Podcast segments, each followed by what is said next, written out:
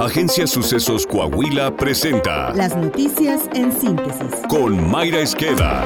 Esto es lo más relevante para empezar. Ante el recrudecimiento de la violencia en Tamaulipas, la Secretaría de la Defensa Nacional envió 100 elementos para reforzar la seguridad en diversas regiones de ese estado, gobernado por Morena, y que lleva una tendencia a la alza de hechos violentos durante los últimos meses. Tan solo este lunes, un grupo de sicarios atentó contra el secretario general de gobierno, Héctor Villegas. Esta es la confrontación de mayor calado en los últimos años al haber tratado de asesinar al segundo hombre más importante del gobierno tamaulipeco. Los elementos castrenses estarán operando en Nuevo Laredo, Reynosa y San Fernando. De acuerdo a la Sedena, las características de estos integrantes del ejército mexicano se destacan su gran movilidad y capacidad de despliegue, armamento, material, equipo y adiestramiento para realizar diferentes tipos de actividades.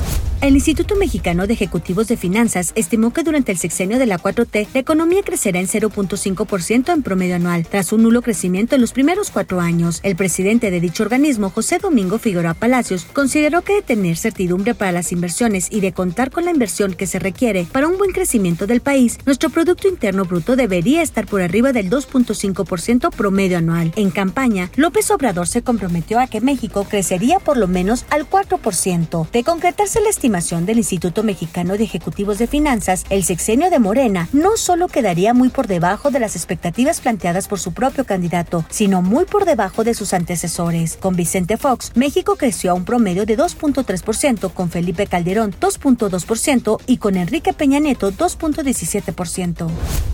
Un juez federal concedió una suspensión definitiva a la empresa Cobre del Mayo contra las reformas a la ley minera. Dicha legislación, impulsada por Morena, se publicó en el diario oficial de la Federación el pasado 8 de mayo. En junio, otro juez concedió una suspensión a la empresa First Majestic Plata, pero esa solo impedía la aplicación de un artículo de la reforma minera. El paquete de reformas a la ley minera se aprobó en el Senado que reduce de 50 a 15 años la vigencia de las concesiones, con posibilidad de una sola prórroga, e impone la licitación como el único mecanismo para su otorgamiento. Las normas también obligan a consultas previas con comunidades indígenas y aumenta los delitos, infracciones y obligaciones ambientales.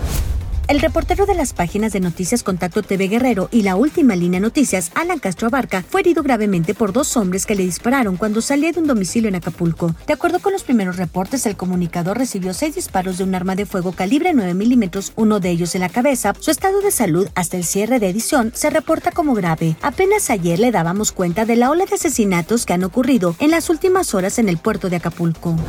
Ocho paisanos murieron y 24 resultaron heridos en el accidente de un autobús de pasajeros sobre la carretera federal 54, Saltillo, Zacatecas. Los conacionales venían a diversos estados del país para pasar sus vacaciones de verano. El autobús salió procedente de Dallas, Texas. El accidente ocurrió cuando presuntamente el chofer perdió el control de la unidad y el autobús se volcó a la altura de la comunidad de Rocamontes en el kilómetro 264.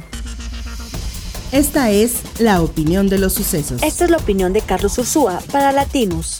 La secretaria del Bienestar hace unos meses afirmó que en mayo 11.4 millones de adultos mayores estaban recibiendo ya la pensión. En este momento, la población de adultos mayores, 65 años o más, no llegaría tanto. ¿Por qué? Porque hubo una pandemia donde murieron en adultos, en el caso de adultos mayores se estima entre 350 mil y 400 mil adultos mayores debido al COVID. La segunda razón es que muchas personas no estamos en este programa. ¿Cuántos mexicanos más no están en el programa y son adultos mayores? Eso todavía reduciría más el Entonces yo francamente no creo que son 11.4 millones de adultos mayores los que están recibiendo esa pensión y por tanto creo firmemente que 10 millones o fracción seguramente lo están recibiendo, no, pero no más que eso. ¿Qué sucede con el resto? Pues échele cuentas, empiece a multiplicar el número de personas que estén en el padrón de manera un tanto fantasmal, ficticia, multiplíquelo eso por 6, que son 6 mil eh, al bimestre, y luego por 6, porque seis, son 6 bimestres, para que se dé cuenta que estamos hablando de una bolsa que podría ser de varios decenas de miles de millones de pesos. Eso hace este programa muy, pero muy peligroso.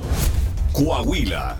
A través de un comunicado, el fondo de inversiones estadounidense Argentine Creek Partners informó que trabaja para reponer las operaciones de Altos Hornos de México. Los nuevos dueños de AMSA están en negociaciones con un fondo de inversión en Estados Unidos para hacerse de hasta mil millones de dólares y así reactivar la cerera que tienen meses en estado de insolvencia. La firma estadounidense solicitó a Tribu Kikapú de Texas, México, un crédito inicial de unos 200 millones de dólares con una meta prenegociada de más de mil millones de dólares. Detallaron fuentes cercanas a la negociación al diario español El País.